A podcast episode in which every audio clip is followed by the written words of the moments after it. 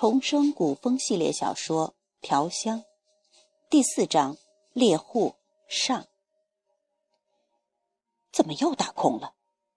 呆呆地望着手中空空的兽夹，马勇喃喃自语：多年来，他下的兽夹从不曾走空，可这次怪了，连着两天，吓得耳背吃了不说，他甚至连个兽毛都没打着。天成妖相。这世道真的要变了。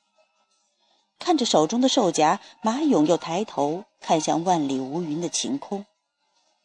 唉，适逢百年不遇的大旱，田里的庄稼眼看就要颗粒无收。难道这些飞禽走兽也受到了警示，竟然能逃过夹子，把饵吃了？摇摇头，再摇摇头。啊，不可思议，不可思议！嘴里喃喃自语，马勇又仔细地检查了一遍夹子，这夹子绝没有问题。摆弄了半天，他又重新上了饵，小心翼翼地用土埋好。回身扛起刚打的一头野猪，一手用镰刀拨弄着灌木，马勇向山下走去。到半山腰，他突然停了下来，低头想了想，转身把野猪。藏在路边的陷阱里，悄悄地又顺着原路返了回来。夕阳染红了半边天，清凉的晚风带着阵阵舒爽，吹得树枝沙沙的响。在灌木中守了一天的马勇从奄奄欲睡中惊醒，喵喵不远处的兽夹，还完好无损地下在那儿。他叹息一声：“太阳就要下山了。”再不走，回去天就黑了，家里人又该着急了。正想起身，就听嘎巴一声脆响，马勇一惊，不动声色的慢慢的回过头去，一只獾子被夹住了头，正扑棱扑棱的挣扎着。咧开嘴，马勇嘿嘿的笑起来。就说呢，他做的手夹子可是村子里一流的。怎么可能打不到猎物呢？心里想着，马勇却没有动，依然隐在灌木中。他想瞧瞧，到底是谁这么大胆，光天化日之下竟敢偷他的猎物。约莫又过了两刻钟，欢子早停止了挣扎，一动不动地挺在那儿，大约是死透了。就在马勇失去耐心要来收拾的时候。一阵刷刷的响声传来，对面的灌木丛一阵摇晃，一个衣衫褴褛、个头不高的纤瘦身影悄悄地爬了出来。他左看看，右看看，没发现异样，就快步上前，利落地从兽夹上取下猎物，撒腿就跑。站住！小孩刚一转身，马勇一步窜了出来。原来就是你这个偷猎贼！瘦小的身影一哆嗦，下意识的停在了那儿。小小年龄，什么不好学？你偏学偷！马勇一把抓住小孩的衣领：“你娘没教你偷东西是可耻的吗？”大叔，我饿。怯懦瘦小的孩子抬起头来，正是刚刚逃离墓中毒手的穆晚秋。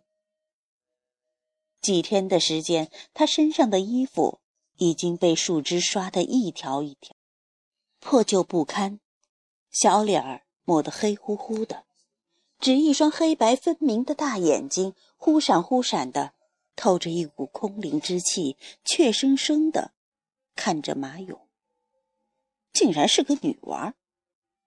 高高举起的手停在了空中，马勇叹息一声。你怎么一个人到山深山里了？家里人呢？我想起父亲的获罪，满门被斩，泪水瞬间盈满了眼眶。穆晚秋用力的眨了眨。我随家人赴平城寻亲，途遇猛兽追击，走散了，迷迷糊糊的走到这儿。他，他的确。是被一只黑熊追迷了路，转到了这儿。穆晚秋忽闪着大眼看着马勇：“大叔，能带我去平城吗？”平城，离这儿要二十多天的路，大叔去不了。马勇摇摇头：“丫头，要不你就先跟大叔回去，等年关村里有人赶赶大集的时候呢，再带你去找亲戚，可好？”看着瘦小娇弱的穆晚秋。马勇不觉间生出一丝同情。只是他们这些山里人本就没钱，又要起早贪黑的劳作，进一子城哪那么容易？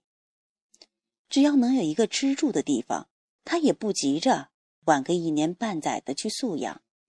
谢谢大叔。穆晚秋咧嘴一笑，露出齐刷刷一口细碎的白牙，甚是可爱。马勇叹息一声。哎，多好个女娃！咕咚咕咚，一碗粥转眼间被穆晚秋喝得一干二净。他意犹未尽的咂着嘴儿。历经了两世，他从没发现一碗简简单单的玉米粥竟是这样的香甜。眼巴巴地看着挂在碗壁上的粥糊糊，有心把碗拿起来舔干净。在相府多年养成的矜持，使他强压下了那股冲动。门吱呀一声被推开，马勇媳妇端着一盘玉米干粮和一碗蒸干萝卜条走进来，看到穆晚秋，转眼就把一大碗粥喝干了，不觉怔了一下。哎，瞧这孩子，是饿得不轻啊！把饭碗放在桌上，捡了一块干粮递给他。阿秋，别急，慢点吃，就口咸菜。又拿起碗，要不要再喝碗粥？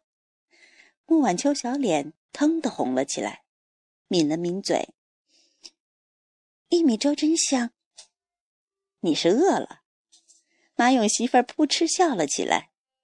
等喝长了，你就该叫苦了。门吱呀一声被推开了个缝。一双黑乎乎的小眼睛隔着门缝，向屋里瞄啊瞄。